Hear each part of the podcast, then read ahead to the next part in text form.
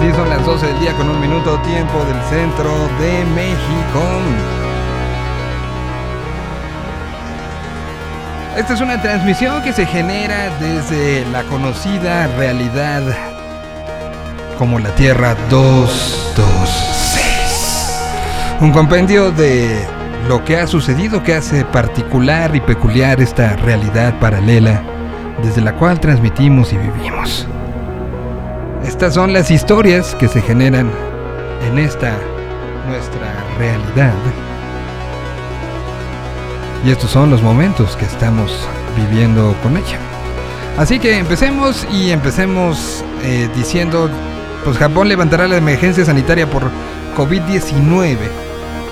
Em, las autoridades de Japón anunciaron que se levantará la, emergencia sanitaria con bombo y platillo. Las autoridades eh, anunciaron este martes 28 que, eh, pues, sí, sería la única semana en que la población japonesa debería seguir las medidas para evitar nuevos casos de coronavirus. Este martes el gobierno de Japón anunció que se levantarán las medidas de la emergencia sanitaria por el COVID-19, esto una vez que expiren esta semana, pues el número de casos que tienen ha descendido y el país comienza a reactivar a reactivar su economía.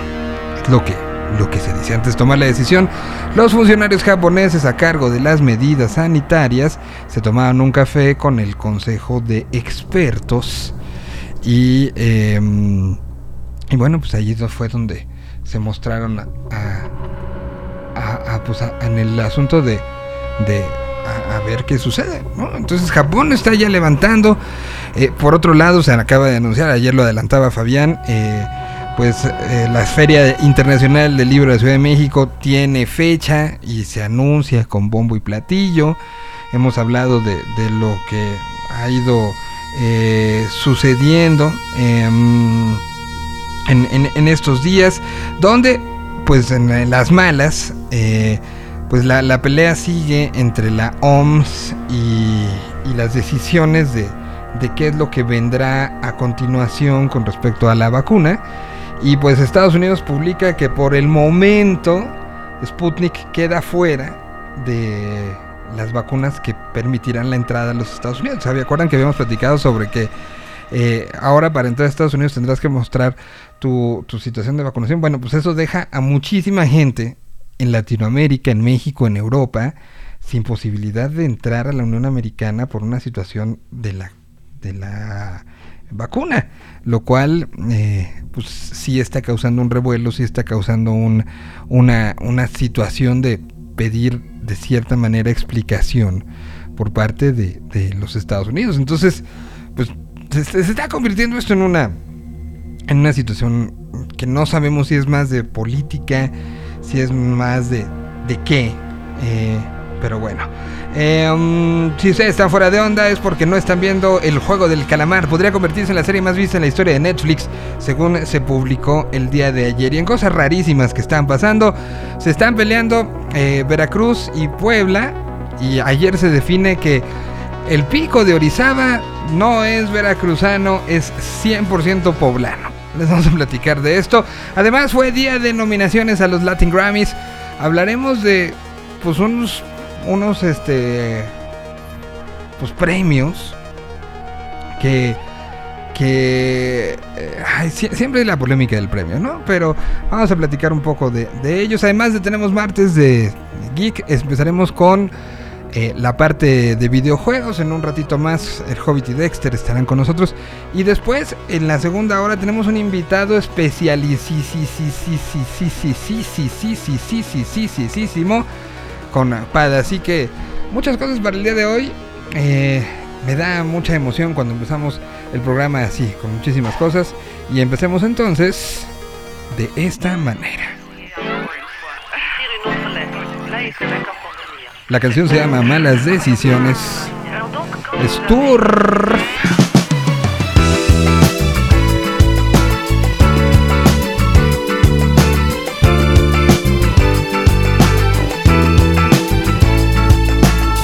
El amor termina, no lo llores, sigue adelante y nunca te demores. Si algo se muere, se regalan flores y ya. Antes que este hubo otros amores, unos iguales, mejores o peores, pero si el fuego se apaga, ceniza serás. Porque voy a llorar, me alivia que te alejes, si nunca vas a regresar. Decir la verdad, me duele que me dejes, pero ya se me va a pasar.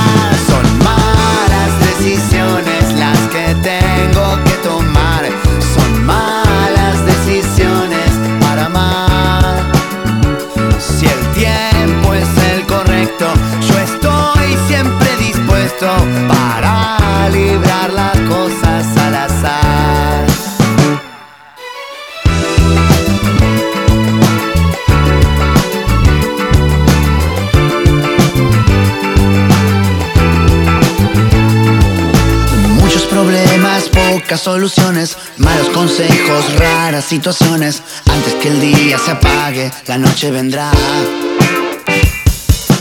Antes que este hubo otros amores, unos iguales, mejores o peores. Pero si el fuego se apaga, ceniza serás.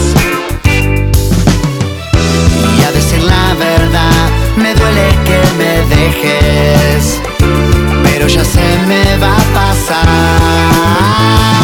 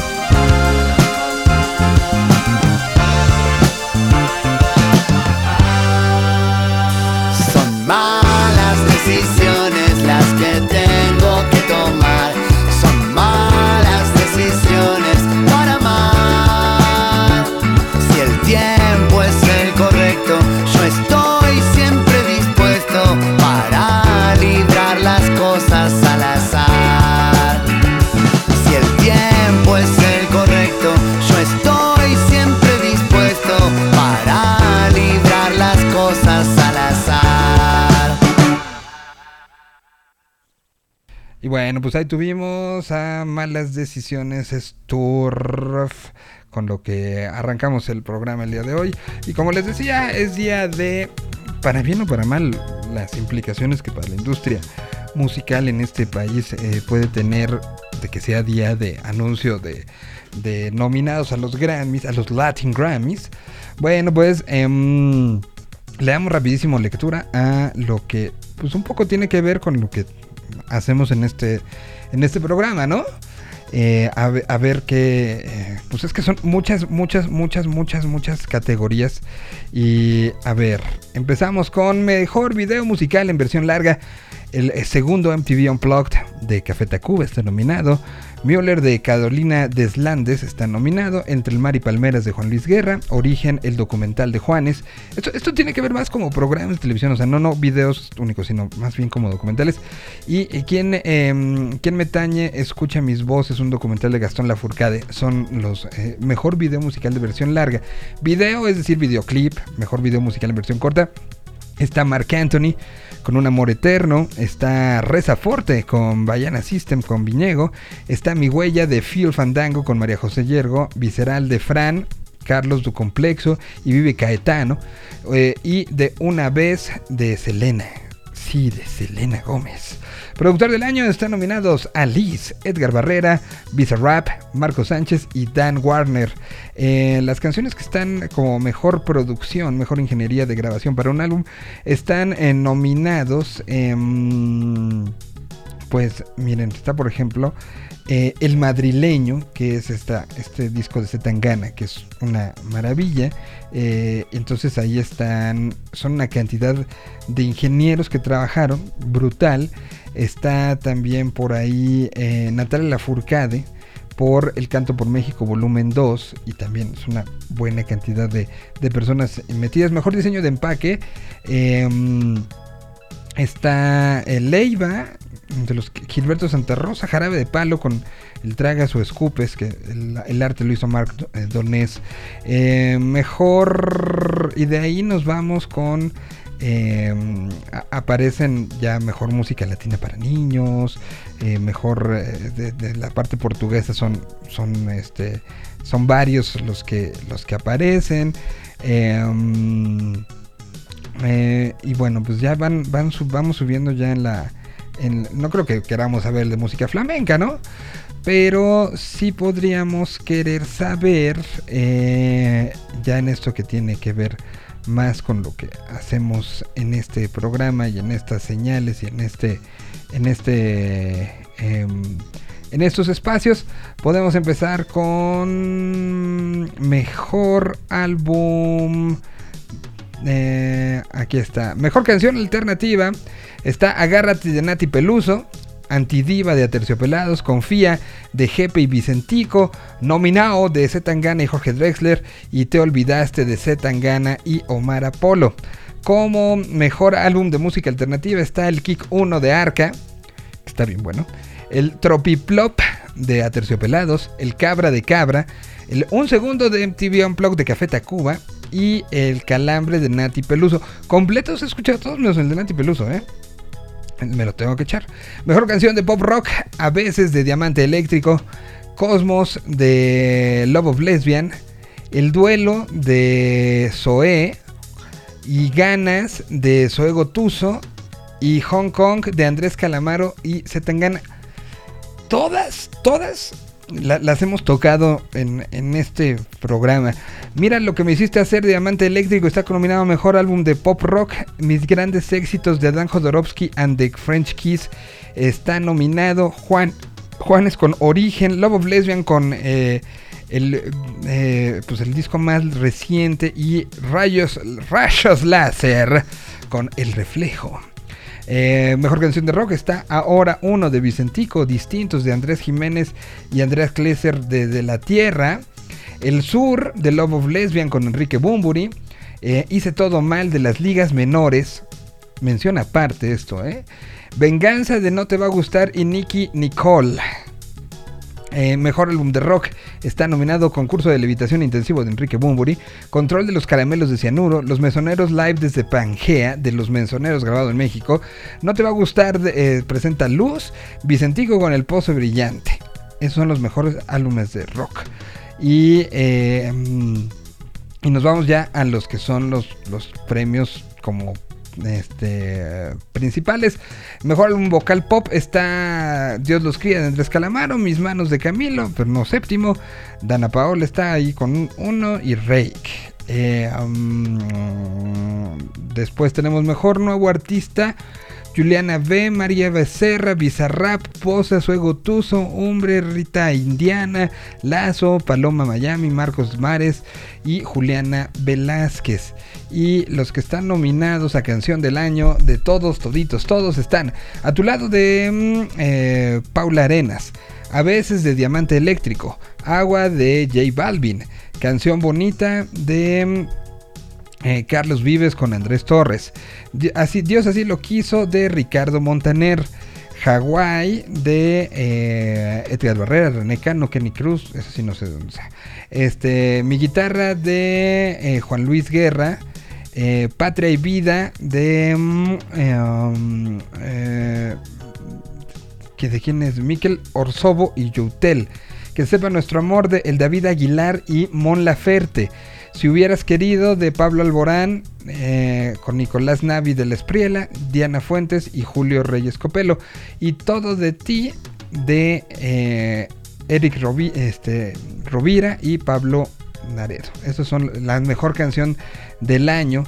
Álbum del año está eh, Vértigo de Pablo Alborán, Mis Amores de Paula Arenas, El Último Tour del Mundo de Bad Bunny, Slash Swing de Rubén Blades y Roberto Delgado y Orquesta, Mis Manos de Camilo, Nana Tom Vinticus de Nana Kimi y Privé de Juan Luis Guerra, El Origen de Juanes, Un Canto por México volumen 2 de Natalia Forcade y El Madrileño de C. Tangana.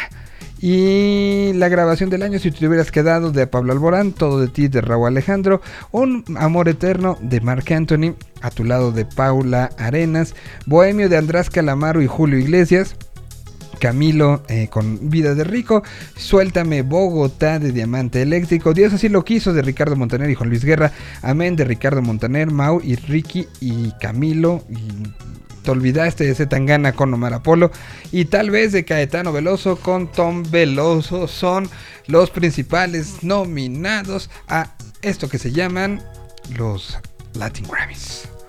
Vamos con pues una de las tantas que se nominaron, ¿no? ¿Les parece que vayamos de una vez con eh, pues un disco que, que sí es, escucharlo, la verdad sí es espectacular. Y sobre todo, lo, dije desde el, desde el principio, eh, que, lo escuché por primera vez, escucharlo creo que significaba, o significa, em, que, quien, quien lo diseñó, diseñó universos en los cuales los invitados se sentían vivos. Me lo imaginaba como planetas, pequeños planetas. El planeta Drexler, el planeta Calamar, el planeta Ed Maverick. Que entonces en ellos brillaba lo que el invitado Esto no es más que otro sarao en el que te has colado con un traje alquilado. Ni siquiera me han nominado cuando paso a su lado. ¿Qué coño le ha pasado? Antes venían a verte, ahora no pueden ni verte. Antes estabas al dente, pisabas mucho más fuerte. Antes venían a verte, ahora no pueden ni verte. Antes estabas al dente, pisabas mucho más fuerte. Me hace tanto que tenías la portada en tu teta, mi frase tatuada. Ahora tengo que esperar en la entrada. Ya no hay VIP ni mesa reservada. Ya no, ya no, ya no. La gente piensa en ti como algo que pasó. Delirio de grandeza, sueño de ambición. ¿Cómo era que empezaba mi última canción? No sé. Esto no es más que otro sarao en el que te has colado con un traje alquilado. Ni siquiera me han nominado cuando paso a su lado. ¿Qué coño le ha pasado? Antes venían a verte, ahora no pueden ni verte. Antes estabas al diente, pisabas mucho más fuerte. Antes venían a verte, ahora no pueden ni verte. Antes estabas al diente Pisabas mucho más fuerte. Mucho. Dale, vamos, vámonos, venga. Un mueble en mitad de la pista. Expectativas las justas. Número uno en las listas. 7 de abril 2000 nunca. Un mueble en mitad de la pista. Expectativas las justas. Número uno en las listas. El 7 de abril 2000 nunca. ¿Qué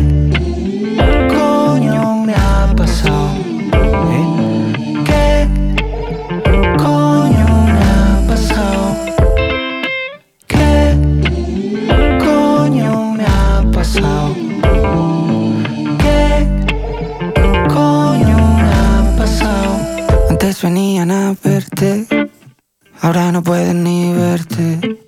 Antes estabas al diente, pisabas mucho más fuerte.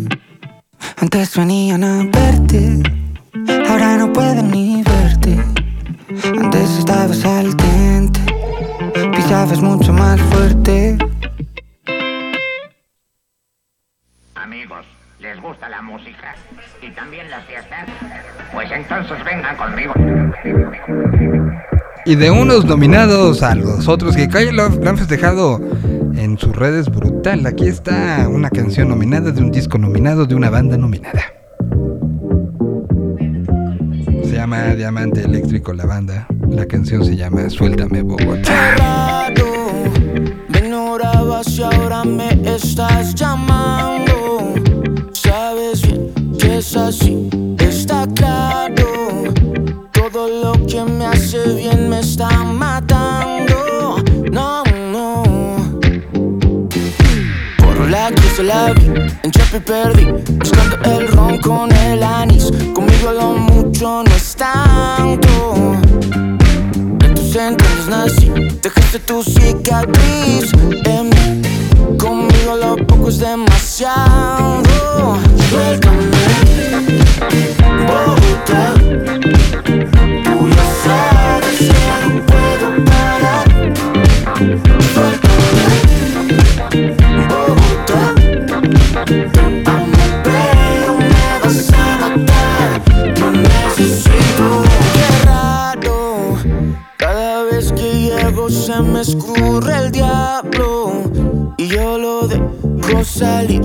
pero te extraño.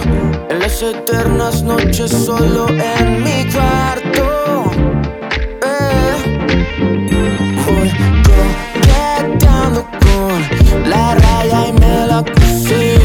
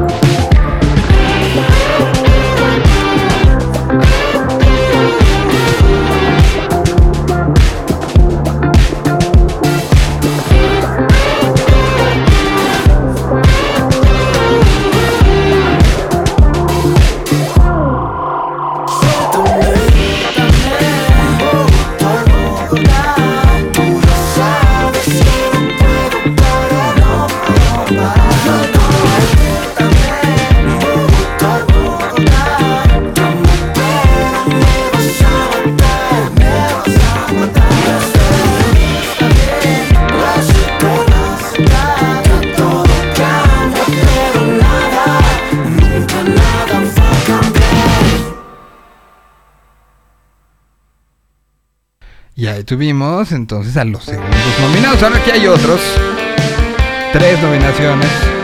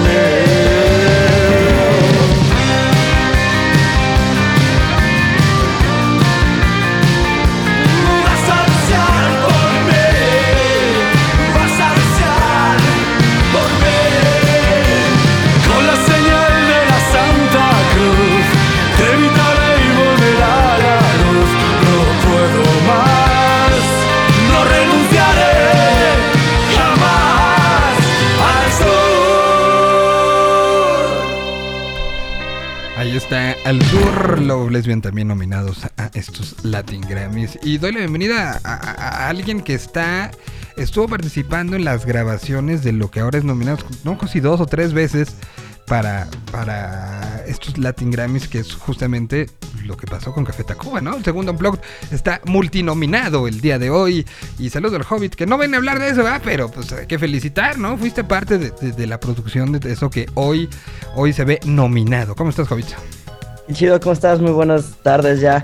Bien, pues sí, mira, justo estaba escuchando ahorita. Yo no sabía que estaba nominado, qué padre. Sí, justo te estaba escuchando ahorita y. y, No sé pues, si sí dos se o siente tres. padre. A ver, deja veo. Eh, Se siente bonito que, que algo en lo que haya trabajado a- a- está nominado, pues ya por un premio así importante. Tres, mira, están nominados como mejor. Espera, déjame, tengo que hacerlo con la entonación eh, adecuada. Claro. Mejor álbum de música alternativa. Esa es una. Ok. Luego, este, están como mejor video musical versión larga. Ese es el, segundo que se pueden llevar. Y este, ah, no, nada más son dos. Ah, pero creo que alguno estaba como canción, no sé. Según yo lo había visto tres veces, pero igual estoy yo mal que tantas. Porque Como, como álbum alternativo me gusta, ¿eh? O sea, tiene varias versiones muy chidas Sí. que se han convertido de mis favoritas, de hecho, Pues de, la- es- de canciones de la banda. Porque además no, no, no- no- es un álbum, o sea, sí es una, una situación Claro. que nunca veremos en vivo seguramente. La- fue one time only, one night only. Pero, pero, porque imagínate nada más, nada más este, con restricciones de sana distancia, en el camerino ya se rompieron. Deja Sí, tú no. lo que pase afuera, güey. O sea, ¿cu- ¿cuánta gente trabajó para ese? Para ese- Olvídate, en el escenario. O sea, bueno, yo creo que eh, en escenario sí había como unas 50 personas entre Así, toda la el- orquesta. El, momento más saturado era el que más. 50, ¿no? Yo creo que era más, ¿no? Yo creo que nada más la parte de la orquesta eran los 50, más, más enfrente. Había percusionistas, bueno, estaban los cuatro músicos, estaban también Ramiro y Child, que, que siempre están ahí. yo, yo sí le calculo igual y como unas 70. ¿Por, por qué momento Sí. donde está la filarmónica y además estaban las marimbas y además estaba... Este, Sí, las percusiones, las, trompetas, Sí, no, no, para no. chilanga. Era, era una, una locura. Pues felicidades. La parte, es- la parte que te toca lo haré extensivo al resto de los participantes de eso, pero, pero pues... Es más, vamos a poner una... ¿qué, qué? A ver, esto creo que nunca te lo había preguntado, eh, pese a la amistad y cercanía que, que hay. Pero, eh, y, y conste, y voy a poner una alerta al asunto. es una opinión personal. Habla nombre nada más de Armando Elí. Ya, ya lo, lo puse ahí como. Gracias, gracias. ¿Cuál fue tu canción favorita del Unplugged? El segundo Unplugged. La tuya. La tuya. Sin duda, la locomotora. ¿Sí? Me gusta mucho esta versión. La- o sea, La Locomotora es una de mis canciones favoritas de, de Tacuba, pero esta versión en específico eh, tiene ahí un- unos cambios en la producción y todo que, que me gusta mucho. Me Y, hace y- muy, y muy mira padre. que creo que no es la, la que más eh, eh, visiblemente tiene cambios, ¿no? Para nada. No, ¿No? al contrario. O sea, bueno, ti- Es de las me, me más refiero más bien sutiles. como tiene un cambio armónico Ajá. dentro de la producción de la canción que así es, pero en el tema or- como orquestral, en el tema con una filarmónica atrás, tiene... Bueno, a mí me gustan las texturas que se terminan Muchas, creando sí. con, con Sí, esta... pe- con esta- pero me refiero a no, no es una no es, no es por ejemplo el espacio que tenía estas elementos que luego luego dices eh, ¿no? O, o- o los elementos que se metieron eh, este, extras en, en algunas otras como el outsider Claro, o- Chilanga. Chilang, exacto. Pero, pero, o, o mediodía mismo con todo el tema del organillero y, y la historia del organillero, ¿no? Que, algún día contaremos todas esas. Pero, pero, eh, muy bien, pongamos la locomotora. Entonces, del, del, ahora lo tengo que presentar así, maldita sea. Del disco nominado al Grammy, al Latin Grammy, el segundo MTV Unplugged. Aquí está la locomotora.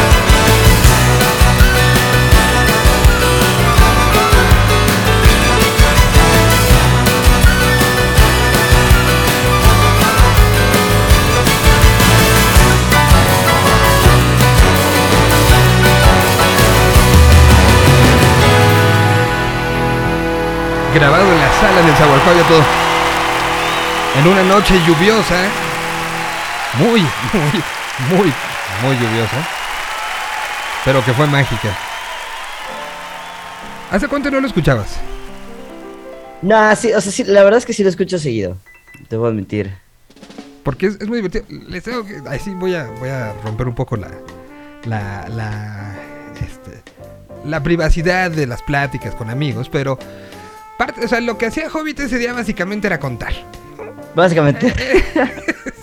Así, reduciéndolo a la mínima expresión. Hay días que Sí. aprieta botones. Hoy contaba. Era el conde contar del Unplug de Tacuba. Claro. No, bueno, también como, como mi única responsabilidad era Contar. el tema de la contada, eh, me pusieron otra. Dijeron, no, como es posible, como crees, se va, se va a poner una segunda responsabilidad. Cuidar la de llave del hecho- baño. Ah, no, no. Bueno, entonces fueron tres. Porque. No, me, yo fui una de las, de las computadoras que estaba grabando el concierto también. Toda la grabación se hace ahí directo y todo. Y, y, bueno, hasta donde yo tengo entendido, se eran tres computadoras las que estábamos grabando: una en sala, una atrás y una en monitores. Y yo estaba controlando la de monitores también. Eh, O sea, no nada más contaba, no nada más eras el conde contar. del No nada más. Por- Un bueno, y, clic. y- y- Ah, ah, y- y lo digo, lo digo porque ¿saben qué hacía? Ahora nos vemos a través de la videollamada. ¿Saben qué hacía mientras escuchaba la canción? Contar, efectivamente. pues sí, Los tengo tatuados todos los Sí, contados pues sí, en el cerebro. pues sí, pero bueno, pues ahí está, esperemos que lo gane y aquí le estaremos platicando mientras tanto. Dexter está, a ver, ¿por qué es todo este cambio y esta movedera el día de hoy específicamente? Eh, el día de hoy, eh, pues tendremos un gran invitado en la segunda hora de este programa. Eh, estará Rulo Valdés, que es dibujante mexicano de Batman The World. O sea, no, Ah, no- es cualquier cosa, ¿no? Entonces, Pada, este, pues consiguió que, que- que- que estuviera el día de hoy, entonces va a estar en la segunda hora y por eso estos cambios y brincos y todo. Eso se los explico porque ya lo posteó Pada, yo también ya lo posteé. En un ratito más estará eh, Rulo Valdés platicando con, con nosotros. Eh, acaba de ser el día Batman, ¿no? Y, y se generaron muchas muchas cosas y tener a un mexicano que, que, que dibuja en una franquicia tan importante, pues es algo... O sea, si ya tuvimos también a un mexicano que hizo parte de un, del nuevo Tetris, pues Claro. sí nos gusta acercarlos con, con contenidos así de padres, ¿no? Entonces por eso mismo hoy le dimos un poco la vuelta al, al orden. Eh, pero eh, pues ya, ya saludamos a Hobbit, ya lo saludamos en su parte musical. Lo saludo y, me imagino, te iba a hablar el domingo, este, pero me imagino que tu eu- euforia era demasiada. Eh, hoy en punto de las 6 de la tarde vamos a hacer las reacciones de las reacciones de la semana número 3. Pero una de las claramente es este, la sonrisa que no se pueden quitar los fanáticos de Green Bay, ¿no? ¿A- ¿Acabado quién? ¿Rogers acabado qué? Perdón. ¿Qué pasó? ¿Qué A- decía? al que le dijimos momia la semana pasada fue a, a- fue- fue a Brady.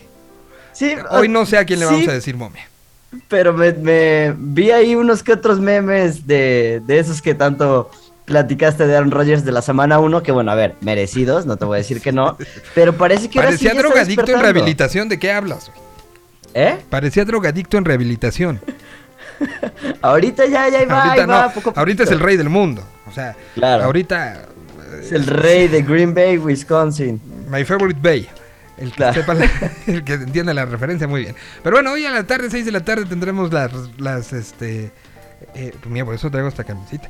Eh, las reacciones de las reacciones. Pero, pero, ¿qué cosa lo que sucedió? Lo que pasó ayer ya que, ¿no? O sea, eh, pasó y ya, pasó. Pero lo del domingo sí fue espectacular. Los, las fanáticas, sobre todo de Garópolo, este, Sí, sí vi. tristes, desalimadas, pero... Y, y- y los fanáticos de los 49, este, en, en un hoyo de, de tristeza y de dolor, ¿eh? ¿Sabes qué? Que, o sea, te- yo, yo, yo de verdad, digo, obviamente no pierdo la confianza en Rogers, porque Rogers es mi salvador y si creo en él nada me faltará. Sin embargo, yo de repente eh, eh, al final sí dije como, ah, este Garópolo igual y la, o sea, sí, sí la está sacando. El, el último touchdown este que cae antes de que le dieran sus famosísimos 37 segundos para poder llegar. Es que ese es. A ver, ahí está uno de los puntos. Te- 15 segundos más te quitaban algo. O sea, A, a- a- a San Francisco, ¿no? a San Francisco, claro, claro, A- claro. Green Bay le, daba- dieron la vida. O sea, a- Yo es- creo que- ese es el detalle que creo que tanto desde el lado de Shanahan como del lado de Garópolo eh, faltó un poquito de colmillo. Dijeron, ay, De- 36 claro. segundos no van a ser ni. Y, y bueno, pues tenías enfrente a alguien que sí lo hizo, ¿no? O sea, Claro. Si y alguien eso- no se la es la que magia del asunto, ¿no? Ni a, ni a Brady, Claro. o sea, no, no- no Claro. y pasó en la, la jornada 1, fue un minuto y medio, pero lo había hecho ya Brady, ¿no? Con los vaqueros. O sea, hay algunos corebacks que no les puedes decir 10 segundos porque Sí, te comen. no les pongas el reto porque te- ahí te encargo. Exacto. Pero bueno, ¿estuviste contento? Estuve contento, Lo gritaste. estoy contento. Veo que ya vamos un poquito mejor, veo esperanzas. ¿Sabes qué? Que el, la temporada pasada vi, vi un, ahora sí que un meme, no sé si sea real o no, pero la temporada pasada los Bucaneros empezaron eh, perdiendo también contra los Saints, también a través de paliza. Entonces, si no eso me acuerdo sí, si se paliza, pero sí perdieron. Se confirma Super Bowl para los Packers, muy bien. Ay, espérate. Güey, han ganado dos. Tranquilo. Ya ni- necesitamos uno, se nos va a retirar el Rogers, Ni, oye. ni yo que voy 3-0, voy, estoy así de soberbio. ¿no? No. Es soberbia, es, es esperanza. La esperanza es el último que muere. Muy bien, pues. em, Soy fan del Cruz Azul, créeme. ay, entre los dos, ¿cuántos años este pasaste? Muchos, todos, demasiados. Apenas voy empezando a conocer lo que es la victoria. Porque yo le empecé a ir a Green Bay cuando ganaron el Super Bowl de Green Bay. Todo porque mi maestra de matemáticas de la secundaria le iba. ¿En serio? Y- ¿Por tu maestra Ajá. le fuiste a Green Bay? Es correcto. Eh, pues es que ella fue la que me enseñó el fútbol americano, ¿sabes? Ajá. Ella Ah. era la que me decía, mira, si hace sí, si hace... No, Me estaba espérate. asustando porque eso era ilegal. Eso era ilegal. Por suerte ya pasó el estatus de limitación por tiempo, entonces ya se puede platicar, ¿no? Ya no la van a cesar. Sí, no. Pero sí, ella fue la que me enseñó y bueno, gracias a Brett Favre y a Ron Rodgers fui fan de, de Green Bay. No, pues si siguen leyendo. Hay historias muy Hay bonitas, como la del otro Aaron, ¿no? Y su sombrero. Pero bueno, ya eh, hablaremos de esto ya a punto de las 6 de la tarde a través de Gol de Campo. Que hoy Enrique Burak. Vamos a, tener al joven Burak platicando sobre mu- muchos temas. Esto entonces, 6 de la tarde a través de Yo Mobile en la burbuja que se ap- aparece y que dice Gol de Campo. Bueno, eh, pues para ya poder entrar en materia, pues es que estamos brincando de tema en tema, Hobbit. No, así no, Sí, no se vale. Es el horario, nos, nos distrae el horario. pero, pero es muy bonito poder tener muchos temas de qué platicar con tus amigos. ¿no? Eso siempre. Eso sí. Pero bueno, mientras. Otra de las nominadas. Y ya les prometo que vamos a. Ya Hobbit hará lo que sabe hacer.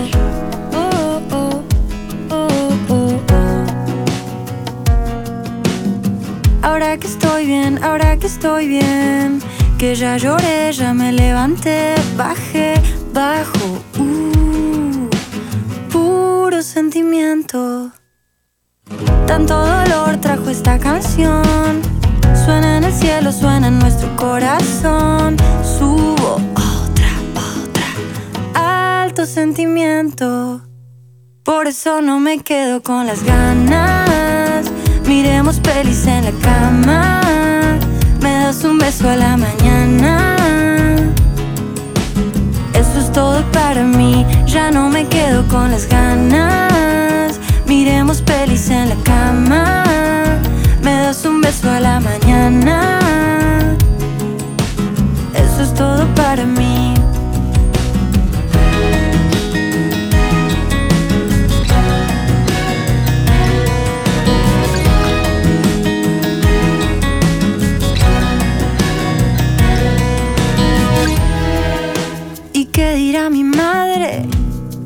Sos así, sos así.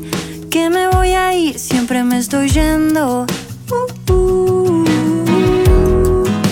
Y le digo a mi padre, soy así, soy así, soy así. me quedo con las ganas. Miremos pelis en la cama. Me das un beso a la mañana.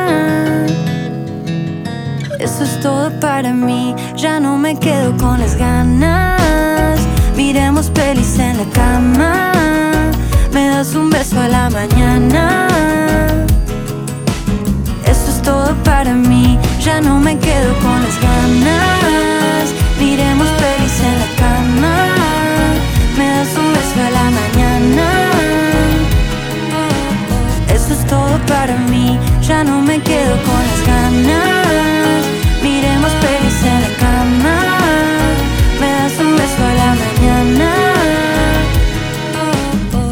Todo para mí. Ahora que estoy bien, ahora que estoy bien. Ahora que estoy bien. Quiero que sepas que ahora que estoy bien, ahora que estoy bien. Ya lloré, ya me levanté. Ahora que estoy bien. Quiero que sepas que yo estoy con vos, vos, vos, vos, vos.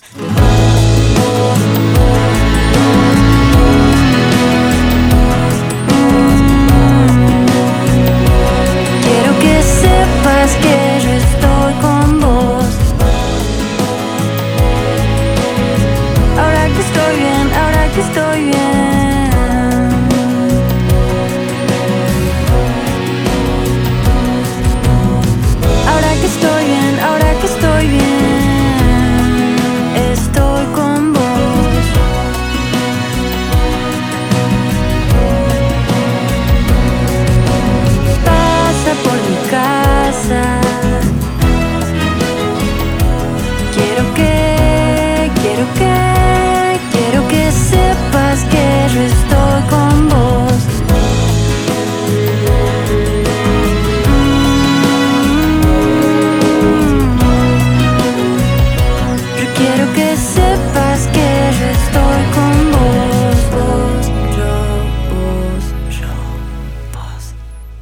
Es otra de las nominadas. Y Zoe Gotuso, que lo hace increíble desde la Argentina, es lo que acabamos de escuchar. Y ahora sí, señores y señores, estuve buscando el audio de TikTok, no lo pude bajar para ponerlo por una situación ahí que se atoró, pero haz lo tuyo, Hobbit.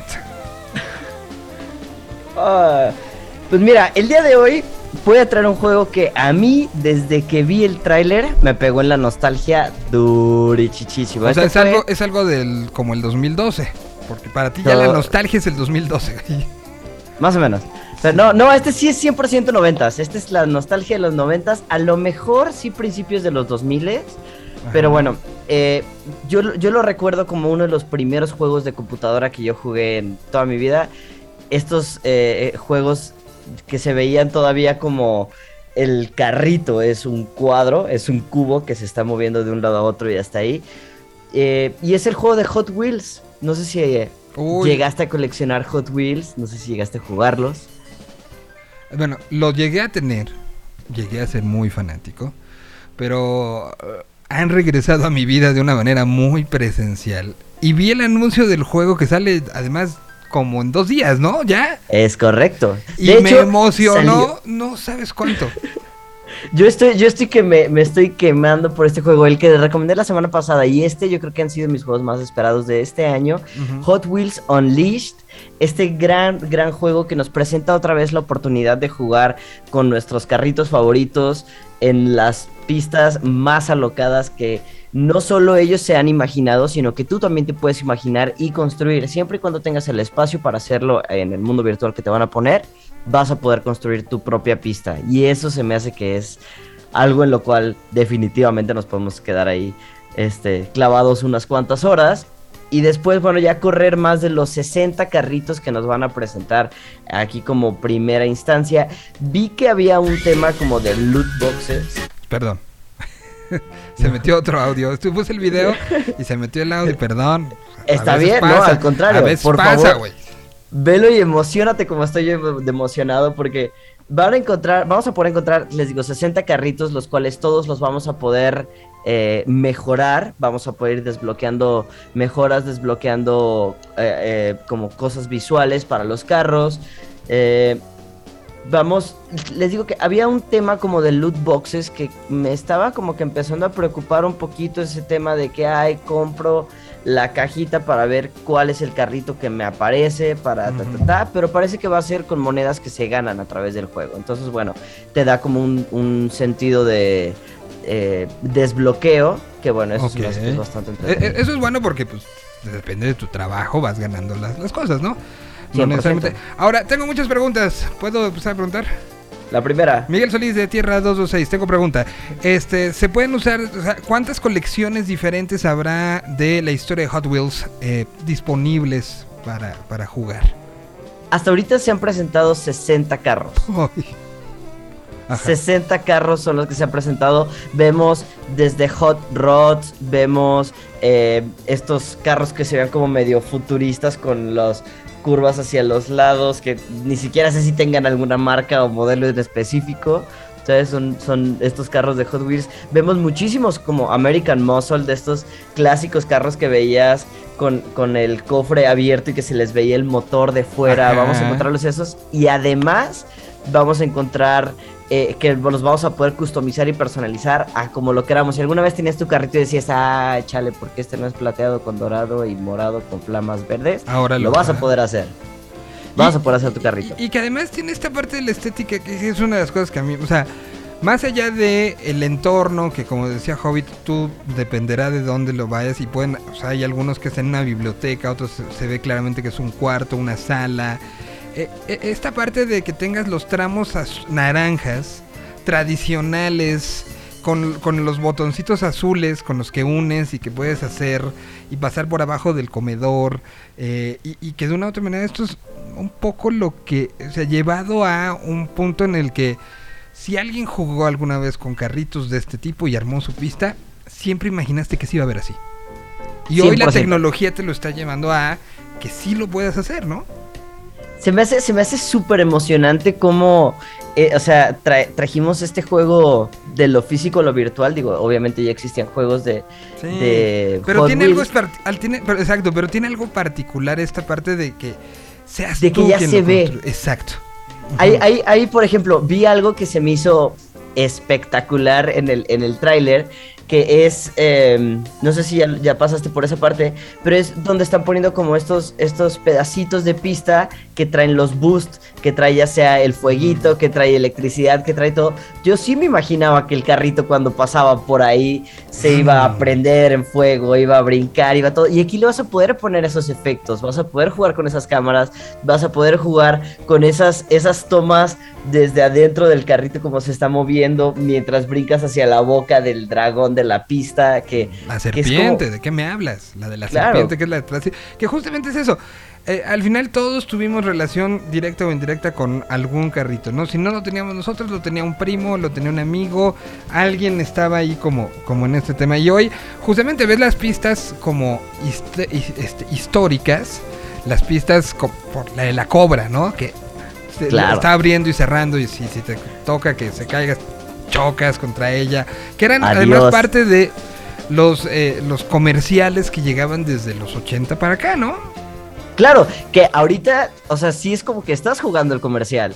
Exacto. O sea, es- estás jugándolo, eres, eres parte de, te puedes meter 100% a la pista. Vi unas que me gustan mucho que tienen como, como estas caídas y se hay como pista alrededor, nada más como circulitos, pero una caída de cómo, cómo se está yendo. Y bueno, se- eh, este juego, te, te digo, a mí me, me emociona muchísimo. Se me hace que es un juego que puede, le vamos a poder sacar muchas, muchas horas. En, la, en cuanto a la jugabilidad, para un juego de carreras, es un juego sencillo, es un juego donde vas a acelerar, frenar, manejar y boost, ¿sabes? No te tienes que preocupar que si las llantas, que si ya le pegaste, que si se dañó el carro, que todo. Vamos a poder encontrar casi como un arcade diversión con Hot Wheels. Eh, aparte de esto, Hot Wheels City Rumble es la base del juego, pero bueno, vamos a encontrar más modos disponibles. Entre estos modos, vamos a encontrar el que les platico para construir nuestra propia pista. Nuestra pista lo vamos a hacer, eh, vamos a elegir un ambiente Eh, vamos a escoger un punto de partida y bueno, vamos a ir a poder, poder estar agregando pieza por pieza del tipo de piezas que nos gustan, las básicas, las especiales, las animadas y luego al final las líneas de meta. Eh, vamos a encontrar, te digo, módulos especiales como el de la araña que lanza red para frenarte, el Yeti con copos de nieve, dinosaurio que abre y cierra la boca, un volcán.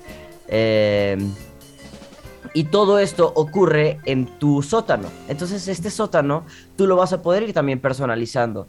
Como si estuvieras teniendo una macropista de Hot Wheels en tu garage Exacto. y decidiste cambiarle el fondo a tu pared porque ahora quieres que sea rojo con azul porque Y, y son- encanta el por lo que vi es como una- una- un pueblo, ¿no? Una ciudad.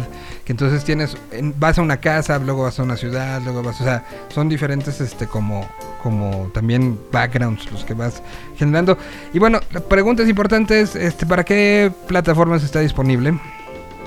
Este juego lo vamos a poder encontrar para PlayStation 4, PlayStation 5, Xbox One, Nintendo Switch, Xbox Series X, Xbox Series S y Microsoft Windows. O sea, está para todas. Está para todos lados, excepto Mac, porque nadie le gusta jugar en Mac. Entonces está para todos los demás. Pero eh, sí, sí veo que es uno de los que este, vale la pena, yo creo que por la gráfica, por la velocidad. No, no es algo tan exigente como podría ser un Forza o como podría ser un Gran Turismo. Totalmente. Pero sí las gráficas están brutales. Entonces, no sé si para Switch tenga una experiencia visual tan fuerte, pero en la jugabilidad sí lo tendrá, ¿no? Entonces, Definitivamente, el poder tener aquí tu, tu Switch enfrente de ti para poder verlo estaría buenísimo. Y bueno, nada más para agregar tantito algo, el juego sí sale el 30 de septiembre, o sea, está este a dos mañana. días de salir. O sea, es semana de lanzamiento de este y además de FIFA, ¿no? Las De dos FIFA. salen este fin de semana. Decisión correcto. compleja. y también sale Far Cry 6, que es otro gran juego. Y bueno, ya la semana después de eso viene eh, la competencia directa al Call of Duty, que va a ser el Battlefield, que ya platicaremos de él también. Pues muy bien, ahí está toda la información de este Hot Wheels Unleashed. Unleashed. Y, ah, perdón, una última cosita. En Epic Games, este juego, si lo compran la versión Ultimate Stunt Edition para Windows, lo pueden empezar a jugar literal desde ayer. Maldita sea, mal- Ujú. malditos Epic Games. Bueno, pues ahí está la, recomendación. Muy buena recomendación. Sí, yo sé que tú no, porque tú eres un tipo pudiente. Pero, pero si, si tuvieras que escoger entre uno, ¿qué comprarías primero, el FIFA o este? Eh, ok, realmente compraría este. Me iría por este por el tema, es muy en mi tema personal, la nostalgia, eh, todo lo demás. Y el FIFA, pues es, ya los empiezo a sentir como los iPhone, ya los FIFA. ¿Sabes? Sí, está aquí chido, tiene un tantito extra, pero no, no sé. Ah, sin, sin embargo, bueno, yo, soy, yo también soy de FIFA, comprar un año sí, un año no. Yo voy en los años pares, entonces el 22 sí tocaría, pero... Sí, yo ando en esas mismas también, pero bueno. eh, Bueno, pues yo te agradezco mucho, mano. Te mando un No, pues abrazo. ¿Dónde te gracias a encontrar? En Twitter me van a poder encontrar en arroba yo soy el hobbit y en Instagram como soy hobbit. Te mando un abrazo muy, muy, muy, muy, muy, muy, muy grande. Ya está Héctor Padilla entrando, ya está Raúl Valdés entrando. Así que no le cambien. Con esto damos también la bienvenida a la segunda hora.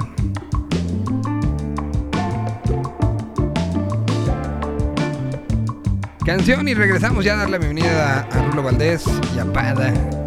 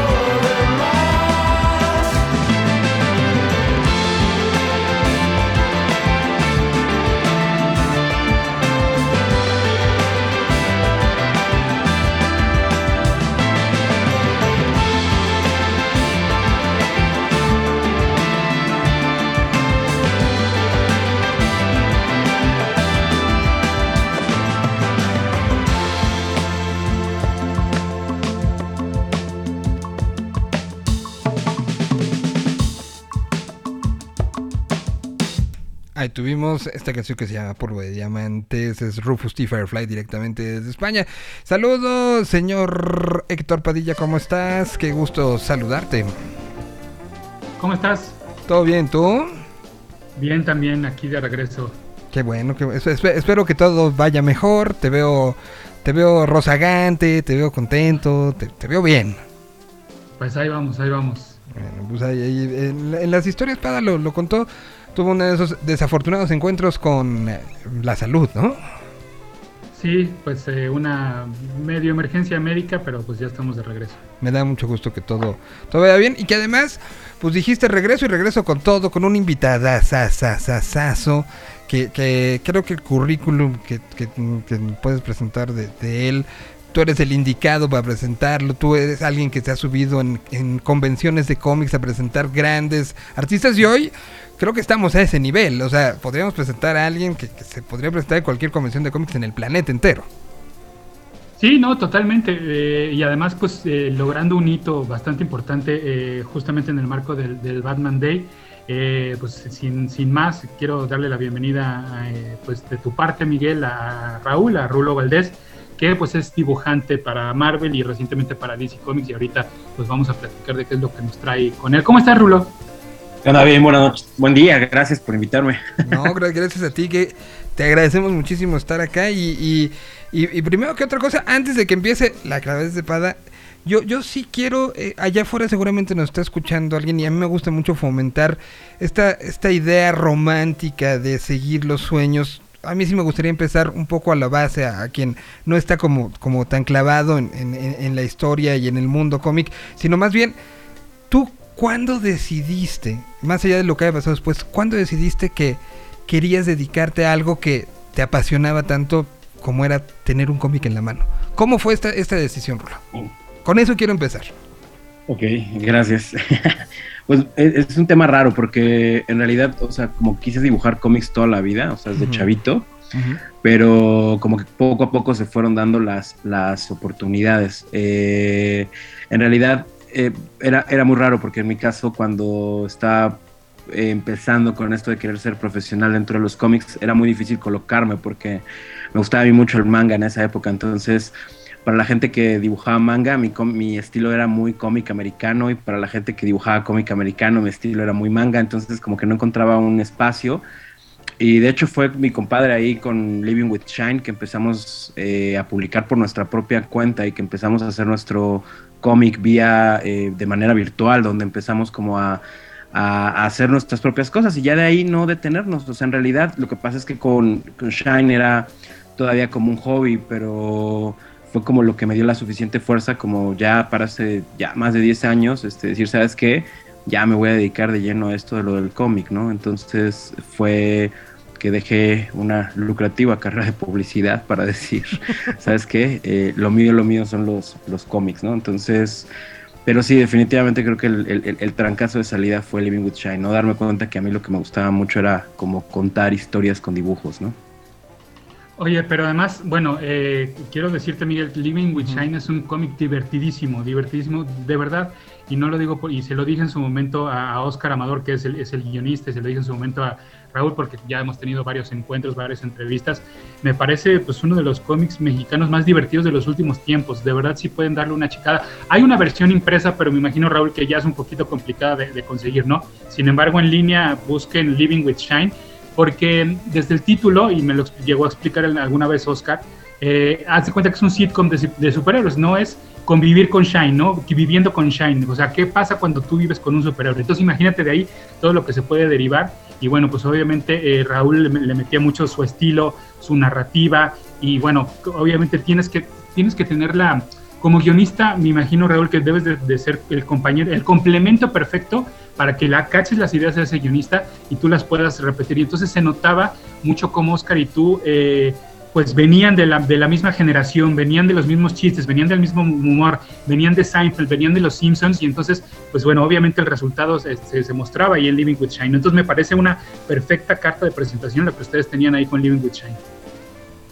Sí, sí, justamente, no, y aparte, o sea, sí, justo, y, el tener ese tanto chance de experimentar, de, de probar, o sea, digo, el- lo encuentran tal cual en livingwithshine.net, ¿no? Eh, era, era, había mucha, mucha posibilidad de, de, jugar con diferentes tipos de gráfica, hacíamos chistes este, con trazos a lápiz, con acuarelas, con eh, que estilo que nos burlábamos de Frank Miller o nos burlábamos, o sea, no burlarse en el mal, en el mal sentido, sino más bien nos gustaba mucho el tema de parodia, ¿no?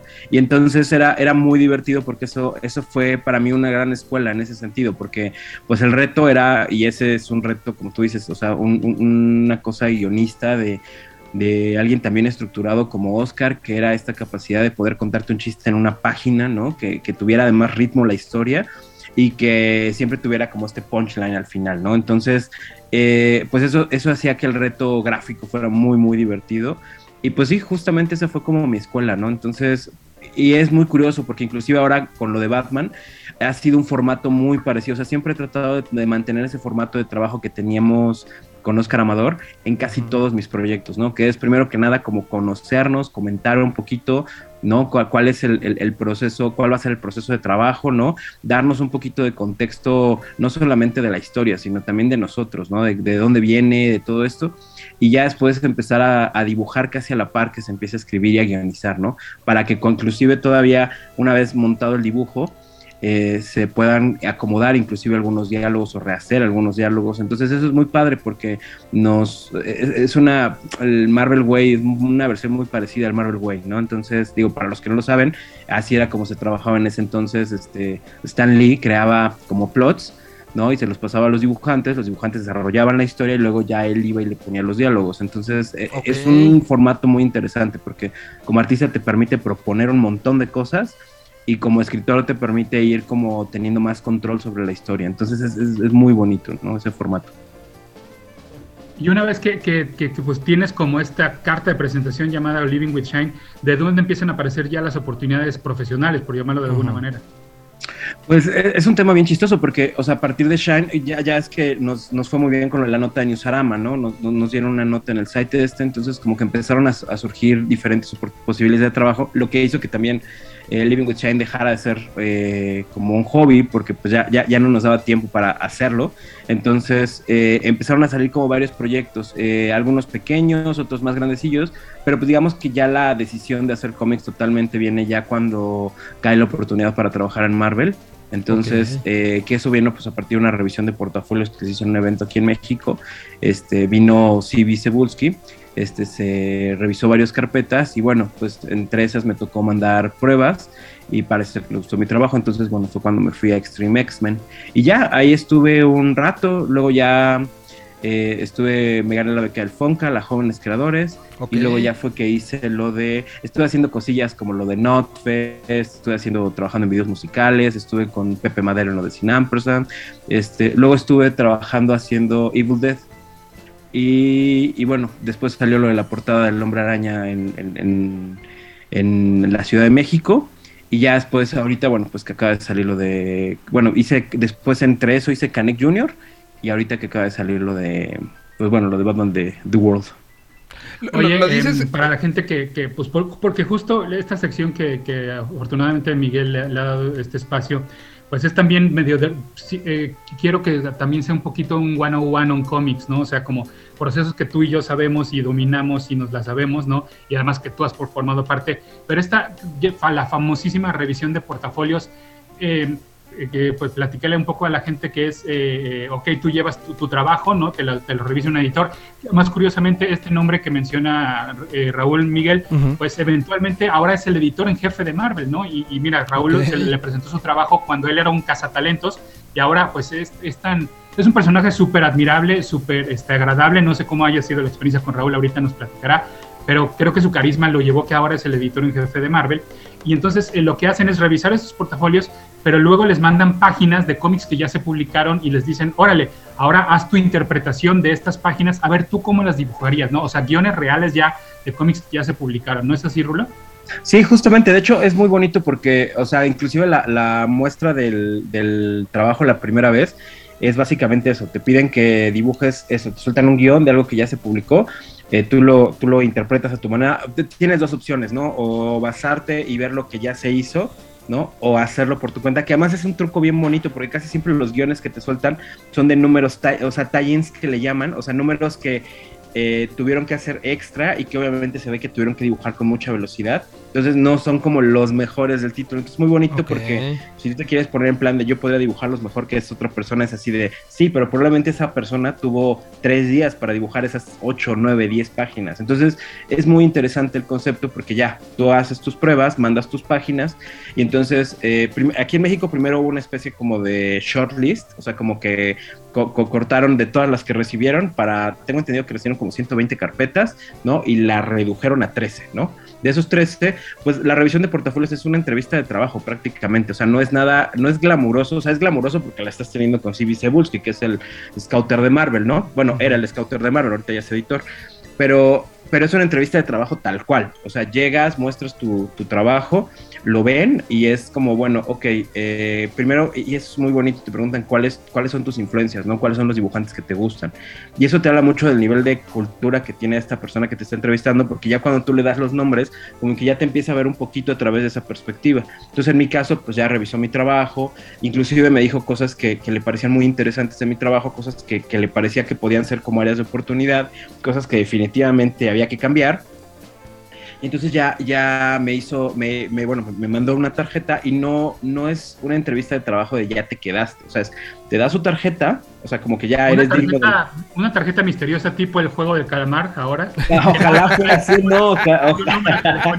No, no, te da la tarjeta genérica que le da a todo mundo, o sea, porque de hecho pasa, pasa muy chistoso con Ricky Porden, que ahora es el nuevo scouter, pasa lo mismo, o sea, te, te ve y va repartiendo tarjetas a diestra y siniestra, o sea, no es como la tarjeta, pero ya te dice, bueno, tienes que en el subject, ¿no? Poner este subject, ¿no? Para que sepamos que es de este evento en particular. Y sí, eh, lo mandas y entonces ahí ya no te responde él, te responde el asistente y te manda otros guiones. Entonces también eso es un tema muy raro porque pues se te va haciendo más largo, más largo. Entonces te mandan esos otros guiones, tienes más tiempo para hacerlos, los desarrollas, los mandas y entonces ya es esperar a que, a que en una de esas pegue o hace otros, otros guiones, o sea, o, o vas haciendo, vas pidiendo más cosas y vas mandando, vas mandando, vas mandando hasta que te dicen que sí, ¿no? O, o ya no te contestan, ¿no? Entonces ¿Y, y cuánto tiempo más o menos te dan? exacto. O sea, sí te ponen un Nunca- no, hay- en, la- en esta segunda es lo chistoso, que en la segunda ya no te ponen deadline, entonces tú decides, o sea, tú decides si lo mandas, este, eh, yo, yo decidí mandarlo ca- prácticamente en un menos de un mes, ¿no? Y porque andaba también como con otras chambas y hubo gente que de plano ya no mandó, o sea, es, es- es que es como funciona. O hay gente que manda y manda y manda y manda. De hecho, eso es una, una frase que Cebulski dijo en su momento es, o sea, ¿qué pasa si yo mando mi correo y no me contestan? Él decía, pues vuelvo a mandar. ¿No? Y él decía, bueno, pues es que no va a ser como demasiada sobreexposición. Y él decía, no existe tal cosa como la sobreexposición. O sea, si no te escuchan, lo vuelves a mandar y lo vuelves a mandar y lo vuelves a mandar. Y hasta que te digan, ¿sabes que Ya deja de mandarnos los correos, ¿no? Que eso normalmente no pasa. Es cuando realmente. Y, es, y ese es parte un poquito de lo, del, del tesón que hay que tener como dentro de esta chamba. En este caso, afortunadamente, pues me- yo creo que por el tipo de pruebas que mandé, se adaptaba muy bien a lo que estaban buscando en ese momento para el cómic que estaban, que era este Extreme X-Men, entonces se acomodaba bien porque, o sea, en mis pruebas yo decidí dibujar un centinela gigante como con muchas piezas de robot y cosas así, entonces me tocó un número especial que era donde Wolverine y Nightcrawler eh, viajaban a una tierra que estaba controlada totalmente por los centinelas. Entonces, o sea, sí puedo ver un poquito ese, ese patrón que les gustó de mi trabajo, que, que en ese momento se, se necesita, que es ahí donde realmente radica la suerte, ¿no?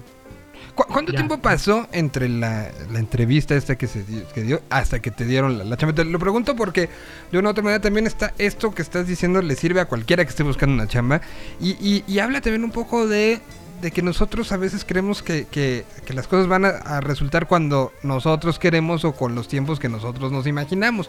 Por eso mejor saber, en este caso tuyo, ¿Y qué hacías mientras mandabas, esperabas, primera vuelta, segunda vuelta? ¿Tenías todavía la otra chamba? ¿Ya había renunciado y haber dicho al diablo clavaple y, estabas haciendo otras cosas? ¿Qué, qué- qué pasó en ese, en ese periodo? Esa es una de las mejores preguntas que me han hecho y justamente es muy bonito poder contar estas historias porque generalmente la gente piensa que son como historias de éxito, ¿no? Como que ya te descubrieron, ya te voltearon a ver y entonces ya mágicamente tu vida cambia, ¿no? Yo en ese momento ya no estaba trabajando yo para agencia, pero yo decidí, o sea, me salió una posibilidad para entrar a trabajar otra vez a, a agencia de tiempo completo y entonces decidí ya no aceptarla, porque ya estaba yo con este tema de, me, ya me quiero dedicar a dibujar cómics, o sea, funcione o no funcione, me voy a dedicar a dibujar cómics. ¿Cuánto tiempo pasa? Pasaron casi tres meses. En ese inter en el que yo estaba haciendo estas otras nuevas pruebas para, para esto, nace mi hija, me cuesta mucho trabajo como ya empezarme a concentrar con este tema de, bueno, pues estoy con, Claro. con, con lo del bebé, todo esto, entonces de repente hablo este, con mi esposa le digo, "Oye, ¿sabes qué onda? Este, mira, ahorita necesito como, como tiempo para trabajar, ¿qué te parece si nos organizamos? Ya no puedo irme a la oficina, entonces, eh, en ese entonces tenía un amigo que era un artista que vivía a un par de cuadras literalmente de la casa, entonces fue, ¿sabes qué? Voy a trabajar las páginas y en ese inter que estaba con él fue de, oye, ¿sabes qué?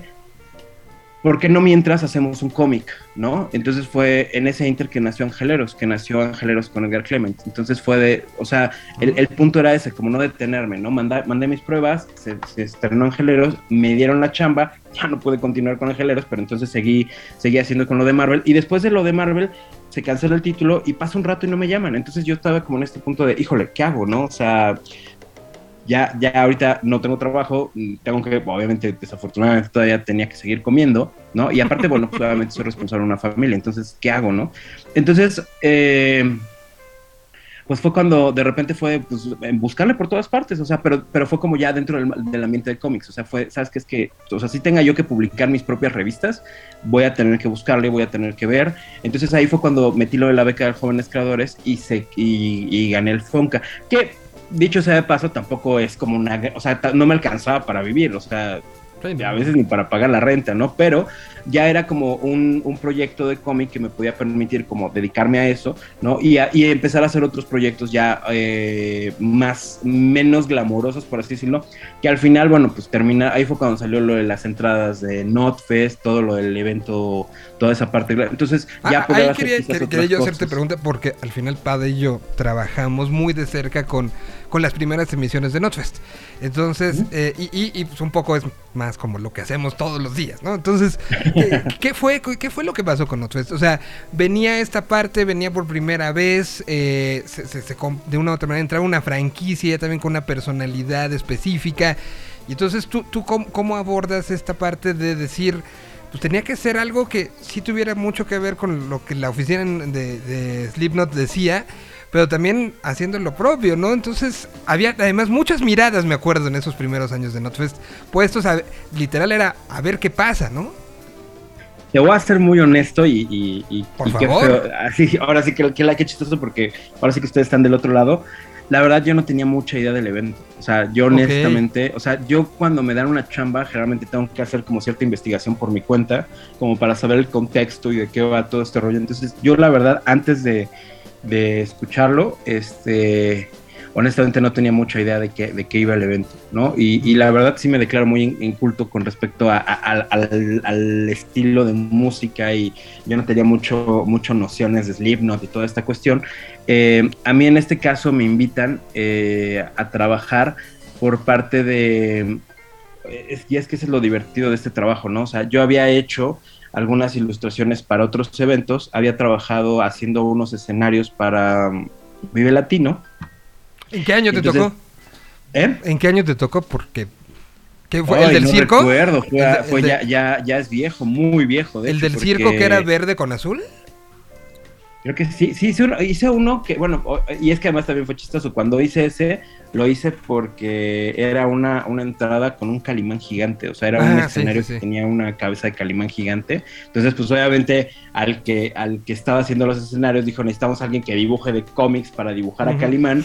Y pues en ese entonces yo estaba haciendo el, el regreso de Calimán, entonces fue como, me mandaron a mí a dibujarlo y entonces, ¿sabes? O sea, es que... Sí, sí, sí, se fueron combinando las cosas, claro. Entonces, cuando salió lo de Notfest, fue, fue básicamente la misma premisa. O sea, la persona que había trabajado se acordó de mí y dijo, sabes que esta persona es buena. Y entonces, que además es muy chistoso porque eh, lo platicaba con, con- con muchas de las chambas que he tenido.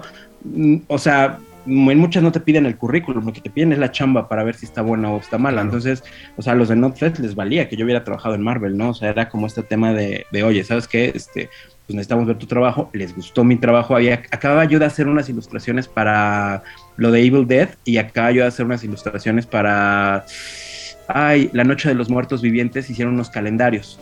Mm. Entonces tenía esas ilustraciones de zombies, entonces les gustaron un montón, entonces fue como de, ah, mira, por aquí puede ser como interesante, pero ya inclusive cuando me mandaron el, o sea, me mandaron el cartel que eran las carpas de circo, yo fue de, ay, ¿por qué no hacemos como una especie de circo de lo siniestro? O sea, ya fue como todo mi, mi concepto, y entonces se los, se los propuse, les gustó mucho a los de Slipknot, y entonces fue de, va, vamos a trabajar. Entonces, el primer año fue un concepto totalmente nuestro, que fue que hicimos este todo este rollo del payaso, que al, Ujú. del otro lado estaba el la, la calavera pintada y toda esta cuestión. Todo eso fue idea mía, o sea, fue como de, vamos a proponerlo, vamos a, a- a trabajarlo como en esta, en esta onda, ¿no? Inclusive algunos carteles así como de circo de, de estos de JP Barnum, ¿no? Entonces, eh, la idea era esa, como crear un concepto por ahí. Y ya los otros dos, eh, las otras dos, este, ¿cómo se llaman esto? Emisiones. Emisiones, que hubo. Ya la siguiente ya fue de, eh, vamos a, a trabajar con otro concepto, algo mucho más, este, ahí era creo que ciudad, este, ¿cómo se dice esto? Como ciudad de... ¿Apocalípticas? o- Exacto, exacto. Entonces ya fue como trabajar sobre ese concepto. Y el tercero fue, vámonos sobre Slipknot. O sea, va, va a ser una ilustración, o sea, fue reilustrar una, una cosa que ellos ya tenían, ¿no? Que era como sus caras así como con la- las caras juntas. El tercero ya fue más, eh, ya no fue tanta chamba. O sea, ya no fue de vamos a crear un concepto y vamos a... No, el tercero fue ya, hay que acomodar las cosas, mandarlas y ya. O sea, en realidad fue muy, muy sencillo.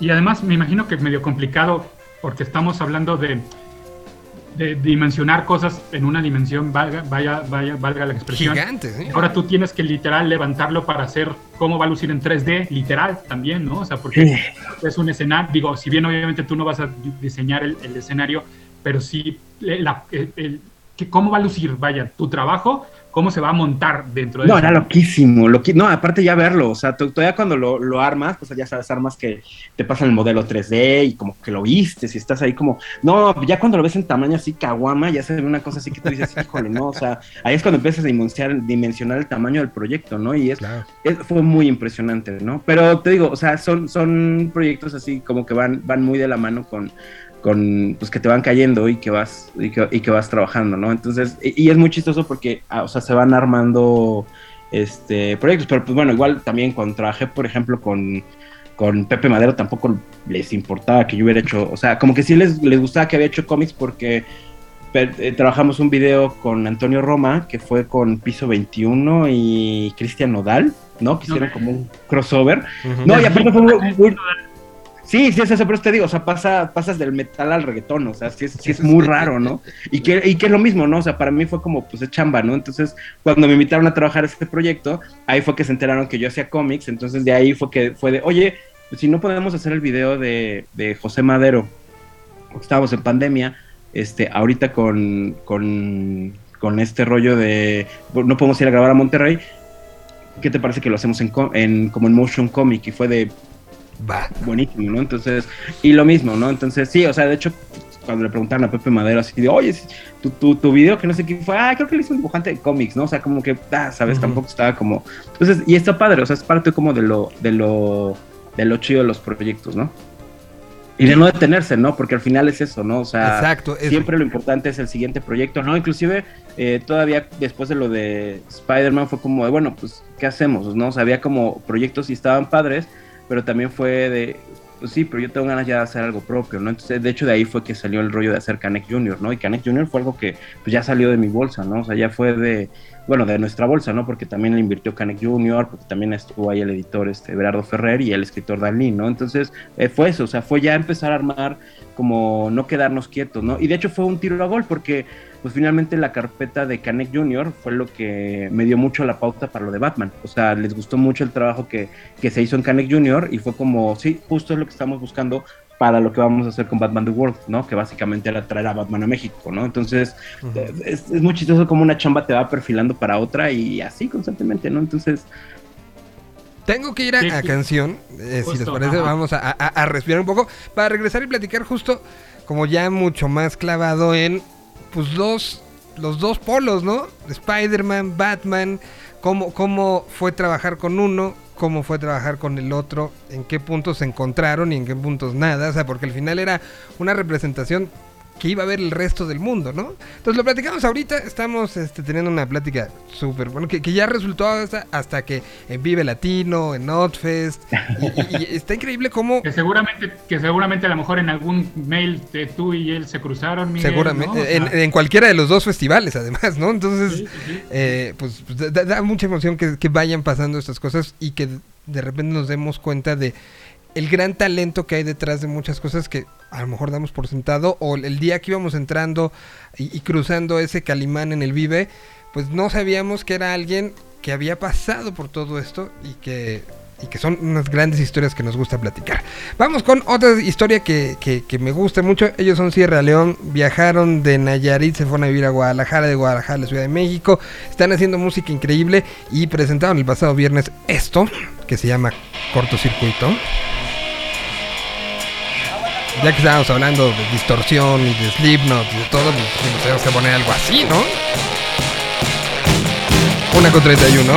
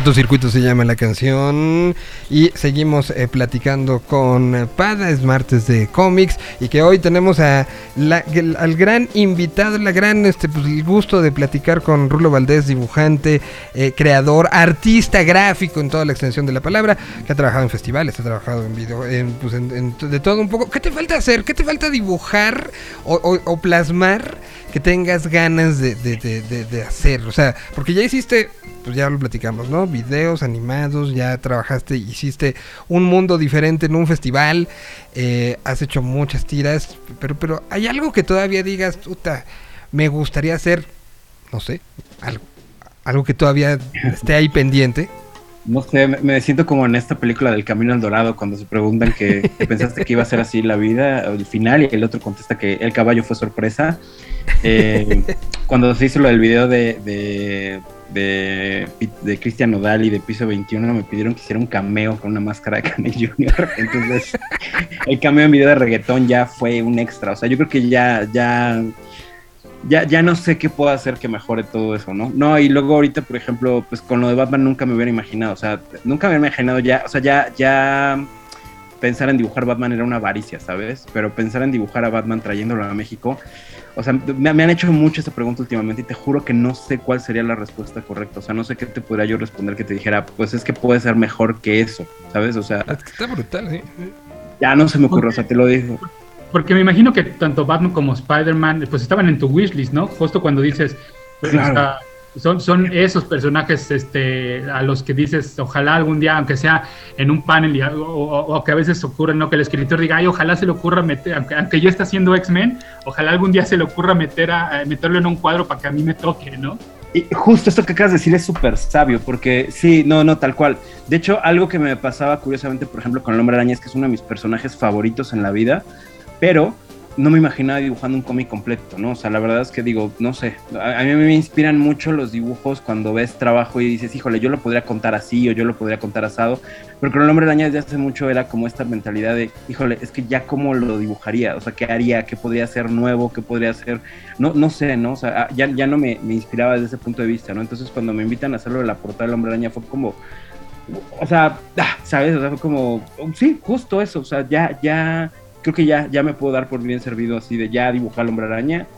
eh, y, y estuvo, y estuvo padre, ¿no? Y en este contexto, además de otra vez, de traerlo a la Ciudad de México, de ponerlo enfrente del Ángel de la Independencia, fue como, wow, ¿no? O sea, ya, ya, y el proyecto en sí mismo, ¿no? Fue como muy importante también. Entonces, sí fue. Para, fue para muy- que la gente ubique esa, esa portada, ¿recuerdas qué anual fue? ¿Número 21? No, fue la Amazing Anual Spider-Man número uno, curiosamente. O sea, fue un número Ah, entonces- como específico que sacaron, que, que era una historia de como 12 páginas en donde que está escrita por Humberto Ramos y estaba dibujada por Paco Herrera, que era donde Spider-Man, o sea, Peter Parker venía aquí a México a, a darse un rol. Entonces, este, creo que ahí también Edgar Fleming colaboró. Y, y básicamente era, era eso, ¿no? Pero era como un pedacito de la historia dentro de, una de un número de Spider-Man. Entonces estaba muy, muy, muy interesante el, el, el tomo. Que, que fuera el ángel, fue, fue idea tuya, fue idea del guion. Eh, ¿cómo, cómo fue que llegaras a, plantar? Y, y, este, pues es que hoy por hoy, digo, como dibujante y como fanático, y si Spider-Man era uno de tus favoritos, me imagino que pudiste haber imaginado en 200 lugares, ¿no? O sea, 200 veces dijiste, hubieras pensado, ¿y por qué acabó siendo el ángel? Pues mira, te voy a ser muy honesto, yo creo que fue un lugar común, porque fue como, Ok. mira, tienes que dibujarlo en México, y en ese momento no se me ocurrió ningún lugar más este representativo que el Ángel de la Independencia. O sea, en realidad fue, fue totalmente un, un, este un poco cliché en ese sentido. Porque de hecho ahora, por ejemplo, con la portada de Batman fue de, "Ah, es que no podemos poner a Batman en el ángel. En el ángel. Independencia". Otra vez.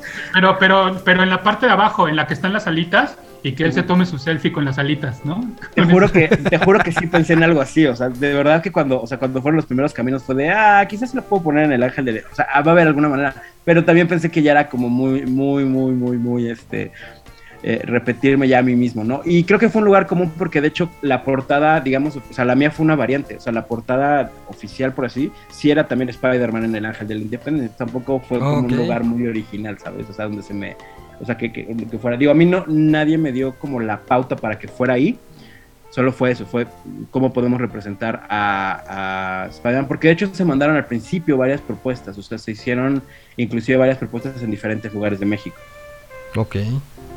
Ok, y, y- y entonces, bueno, lo, lo- lo- pues lo que motivó esta entrevista, porque además has estado súper movido, te veo que has salido en podcast, que has, que has estado en firma de, en, en sesiones de autógrafos y demás este, este, este fin de semana, porque como ya lo decía Miguel, bueno, se celebró el, el Batman Day y entonces quedó muy ad hoc que salga y para que la gente, la gente que nos esté escuchando, sale Batman The World, que es esta antología en la cual hay, hay, hay varias eh, historias cortitas donde Batman visita diferentes eh, lugares del mundo, pero además lo que está bien padre es que justamente eh, localizaron a gente de, es- de, es- de, esas, de esos países para que ellos se encargaran cada uno de, estos, de, este- de, estos, de estas pequeñas historias. Entonces, en el caso de México, pues bueno, obviamente como ya ustedes escucharon, el dibujante fue Rulo Valdés y el escritor fue eh, Alberto Chimal, que ustedes a lo mejor también me ubican porque ha publicado novela gráfica, es novelista, ¿no? tiene varios libros en saber, este, es, es, este entusiasma de los, de, los, de los cómics, ¿no? Yo no sé ni cómo, ni por dónde llegué a, a- a seguirlo, pero me di cuenta que es un gran entusiasta de los cómics. Entonces,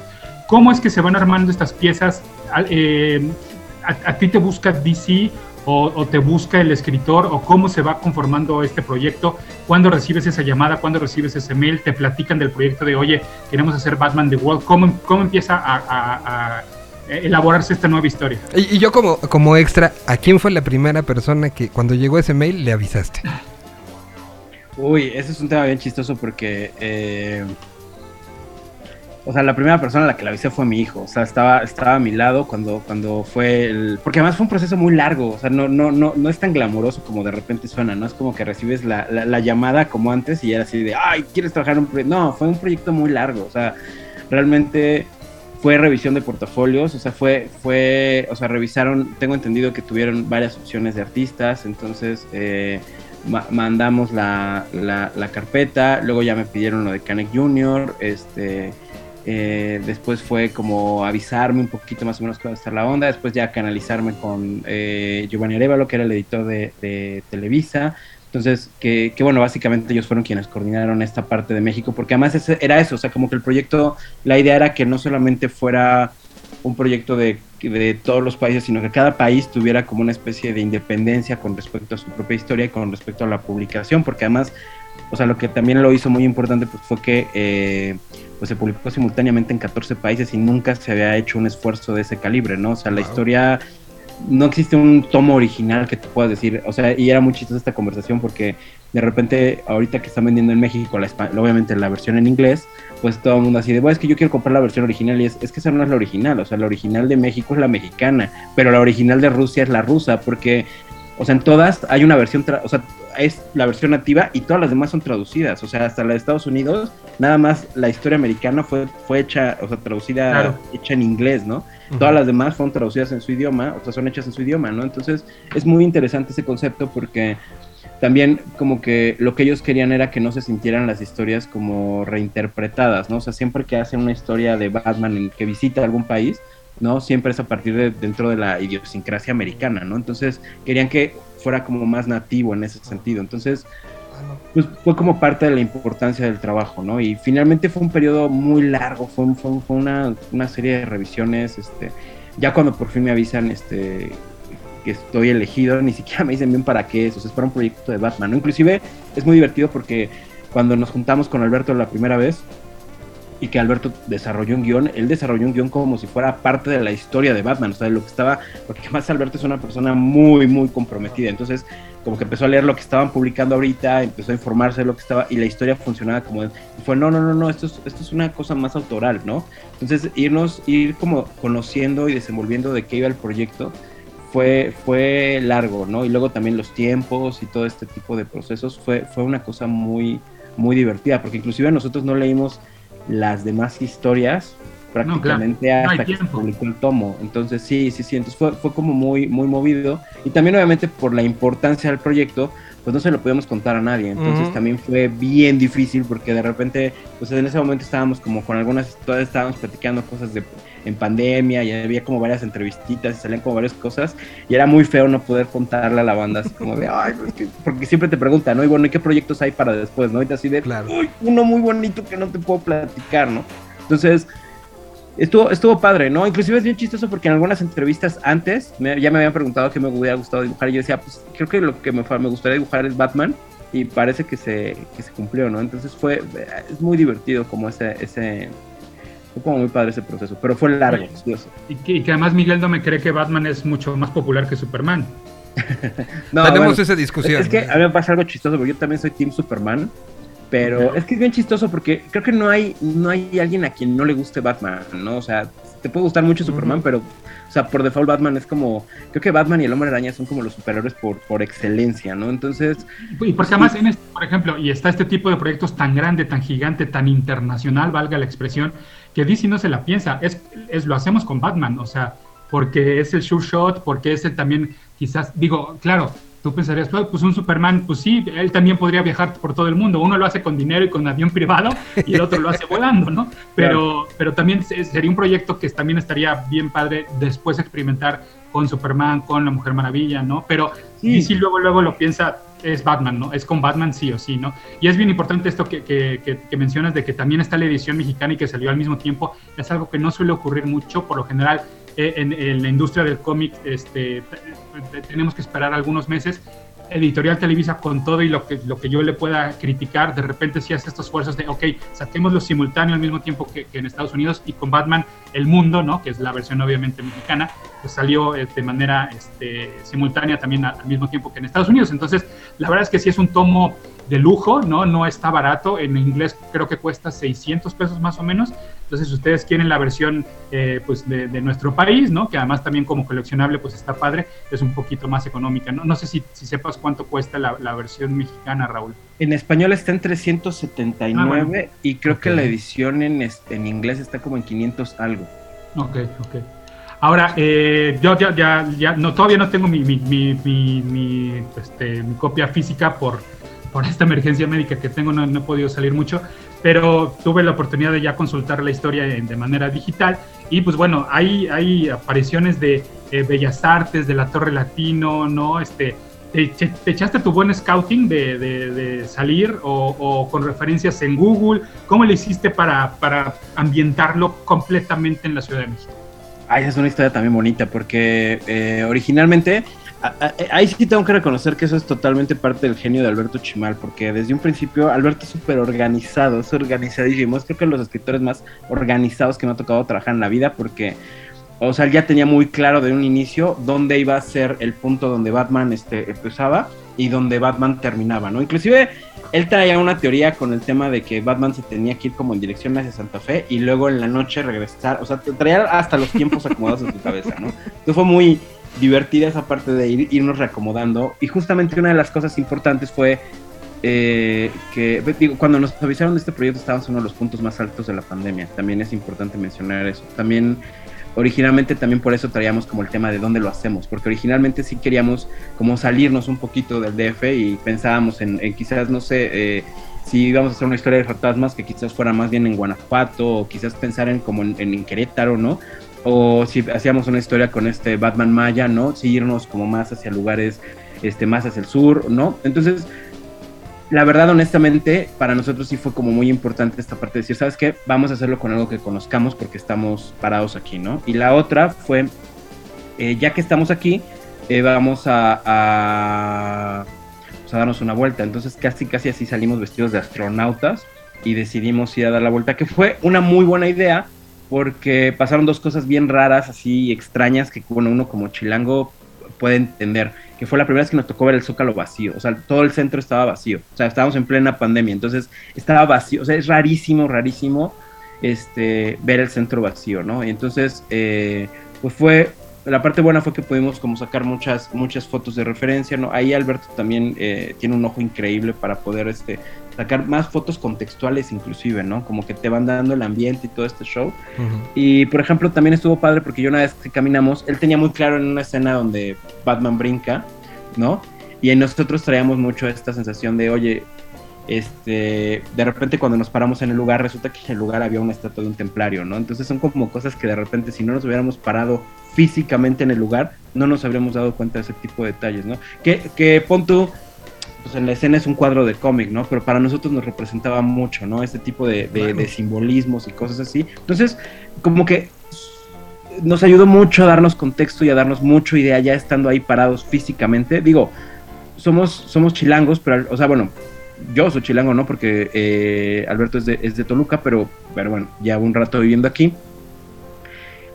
Es muy diferente cuando ves los ojos como que estás acostumbrado todo el tiempo, como cuando te paras a explicarle a un extranjero, como cuando te paras a, a ya sabes que vienen eh, amigos de afuera, ¿no? Cómo es la ciudad, la ves con otros ojos. Entonces nosotros estábamos como con esos ojos de turista y encontramos cosas bien divertidas, ¿no? Y bien interesantes, ¿no? Todas estas estructuras, todas estas este, columnas, ¿no? Inclusive en alguna entrevista nos decían, ¿no? Que qué tal que, que esto era como la ciudad gótica región 4 y nosotros así de no para nada, ¿no? O sea, jamás en la vida sería un región 4 de nada, o sea, Sí, no, en realidad eh, ahí ponemos que pues que eso, que Ciudad México es más grande que Gotham, ¿no? O sea, todos los espacios que tiene y todos estos, o sea, no por nada de repente este tema de la ciudad los palacios, ¿no? Entonces fue, fue muy bonito poder apreciar a México desde ese punto de vista y bueno, tratar de reflejarlo un poco gráficamente, ¿no? Con el espacio que teníamos y, y tratando de contar una historia, ¿no?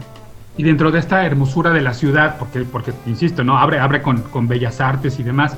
Eh, desafortunadamente el tema pues es, es, es, es, actual, es vigente, parece irresolvible. Yo hace unos años, ¿te acuerdas que, proyectaron la, la batiseñal en, a un costado de la Torre Mayor? Yo hace poco me salió en mis recuerdos este texto que yo escribí, que imagínate que, que sí fuera cierto que, que, alguien nos defendiera, nos defendiera de los feminicidios, ¿no? De, de, los asaltos cuando bajas de Santa Fe justamente y demás. Y entonces, y bueno, pues uno de los temas centrales de esta historia que, que realizaron ustedes, pues es precisamente los feminicidios, ¿no? Y entonces eh, te queda este saborcito al terminar la historia que dices, híjole, sí, ojalá tuviéramos a, alguien que se encargara de ello eh, full, ¿no? O sea, este, que, tomara cartas en el asunto, porque aquí parece ser que llevamos años y años con el mismo tema y, y, y no, y no mejora, ¿no? Sí, también hacer una parte importante, también eh, no sentir estas, o sea, aunque Batman finalmente, pues digo, es, es, un eje de la historia y, es un personaje importante, pues también no sentir que él viene a resolver la situación. Era, era algo que, que queríamos, porque también sentíamos que era muy, como tampoco se trata del gringo viniendo a salvar a los mexicanos de una situación, sino, sí, y, y, que eso también era importante cuando teníamos que desarrollar al villano, por así decirlo, que no fuera, que no fuera una caricatura, ¿sabes? Que no fuera un, un, un, un o sea, eh, porque el problema era algo serio, ¿no? De hecho, el otro día nos tocó ahí una persona un poco maliciosa en este punto a preguntarle a Alberto que si él se sentía a gusto con recordar, hacer que la gente viera en el extranjero que si México es un país feminicida, ¿no? Que, que, cómo se sentía con eso, ¿no? Y Alberto fue como, bueno, pues es que yo estoy reflejando una realidad y además es importante hacerle, darle visibilidad a ese tema, ¿no? Entonces, si tengo la oportunidad de hacerlo, ¿por qué no voy a hacerlo, ¿no? Entonces, pues sí, sí fue como importante y eso, también contar esta experiencia desde el punto de vista de Batman y desde el punto de vista de eso, de, él no bien no puede resolver el problema, porque el problema, o sea, él, él, él es allá. un turista en ese sentido, en casi toda la metáfora, ¿no? Oye, Pero oye. también es un símbolo, entonces, o sea, al final del día es eso, viene, viene a, a, a, a, ver esta situación, eh, se soluciona esta situación, pero nos damos cuenta que pues es algo más grande, ¿no? Entonces todavía tiene una vueltecilla ahí al final donde pues hacemos mención un poco de eso, ¿no? Entonces creo que es parte un poquito de lo esperanzador de la historia, pero también que nos refleja un poco a nosotros mismos también en dónde estamos parados, ¿no? Oye, y DC eh, eh, cuestionó eh, el tema de la aparición de eso, porque al final, pues esto es algo, algo que, que, tiene una, una... ¿Cómo fue también plantearles a ellos? Vamos a, a, a irnos por esta línea, que, que, es una línea muy actual, muy importante, de, de algo que es un tema que duele en México, que ellos no dijeran, oye, no te metas en, problemas. ¿Cómo, ¿Cómo, fue esta también, esta serie de, pues un poco de, me imagino, de, de juntas y de decisiones? Ahí, ahí, ahí, definitivamente también otra vez. Ahí el, el mérito lo tuvo mucho en, y en ese sentido también eh, se le agradece mucho Giovanni Arevalo, que es el, el, que fue como nuestro vínculo en ese sentido, como de la parte de Smash y con DC, ¿no? Uh -huh. Había otros dos editores con los que estuvimos como en contacto, ¿no? De parte de DC, pero Giovanni fue como muy, muy respetuoso del trabajo que se generaba, ¿no? Algo que también fue muy bonito fue que eh, en el plot, ¿no? Que es cuando se está explicando de qué va a ser la historia, eh, Alberto tuvo, tuvo a bien como narrar las cosas de una manera correcta para que se entendiera por qué estábamos contando esta historia y cómo sí se claro. intercalaba dentro de un universo de Batman, de detectives, de situación, o sea, si, si no estábamos jugando con esto, ¿no? Entonces eh, fue, fue muy interesante cómo lo plantearon y ya a partir de eso lo siguiente fue eso, o sea, fue pues Giovanni parándose un poco en ese sentido de decir, ¿sabes qué? Este, porque sí, hay, hubo un momento en donde inclusive un diálogo que sí nos dijeron, oigan, pero es que esto está, esto es muy agresivo y esto es muy fuerte, o sea, es como, de verdad, e, es que, o sea, lo hablan como si fuera algo muy normal y fue de, pues es que así es México, ¿no? Y fue una conversación larga que se aventaron entre ellos, que al final terminó cerrando con un, bueno, ustedes saben perfectamente, ustedes son, así que son más mexicanos que nosotros, entonces, pues va, ¿no? Si es para tan importante, entonces, pero sí, sí fue, ahí sí fue pues eso, no mucha energía de parte del editor, o sea, de, uh -huh. de parte del editor de México en ese sentido, y, y, se lo agradecemos un montón, porque sí, sí hay mucho énfasis y mucho cuidado en las palabras de, de Alberto, ¿no? Y mucho, mucho respeto, porque además al final ya lo más importante era eso, ¿no? Trabajar un tema tan delicado con, con, con, con, mucho respeto sin que se sintiera como, bueno, o sea, esto no es una, no es otra tonta aventura de Batman, ¿no? Y creo que fue además algo importante como latinoamericanos decir, porque por ejemplo hace poco también tuvimos una entrevista con los argentinos y era muy padre porque ellos decían eso, ¿no? O sea, de repente es muy triste pero como sí nos sentimos identificados mucho los latinoamericanos con este tipo de situaciones y es muy bonito que se vean reflejadas, porque de hecho como dato de trivia, las dos únicas historias que tienen un tinte social así de fuerte, pues son la mexicana y la brasileña, que tampoco es casualidad que sea otro país americano, ¿no? O en este caso sudamericano, ¿no? Entonces es muy, muy interesante como ver que pues sí es una vena americana muy fuerte, ¿no? Entonces, y, y creo que, y creo que fue muy interesante porque eso también hizo que se apropiara mucho de la historia eh, otros países más allá de México, ¿no? Entonces eso, eso fue algo muy, muy bonito. Oye, se nos está terminando el tiempo, parece mentira, pero ya llevamos que este, Sí, casi la hora. casi una hora. Eh, nada más algo que también eh, que me resulta bien divertido de la historia es que tiene un montón de cameos, ¿no? Yo este, pues identifiqué a Oscar Amador, que ya lo decíamos, este, eh, fue el guionista de Living with Shine. Por ahí también sale el mismo Giovanni Arevalo, ¿no? Este, ubico a Fernando, ¿no? Dueño de, de, de Comics México. Este, ¿Qué otros cameos le metiste a la historia, Boris? Se ve que también en esa parte te divertiste un montón. Sí, pues es que, es que en realidad fue casi todo un post de Facebook, así como de, oigan, muchachos, necesito caras y de repente, o sea, y, y no fue necesito caras para un cómic, fue, oigan, que alguien se siente cercano y de repente la gente que contestó fue como varios, ¿no? De hecho, puse ahí al monito a, a Armenta, puse a Francisco Hagenbeck, que bueno, pues son personas que, que se les extraña, ¿no? Ya, ya el monito podrá presumir en el cielo que, que, que salió publicado en Batman, entonces, este...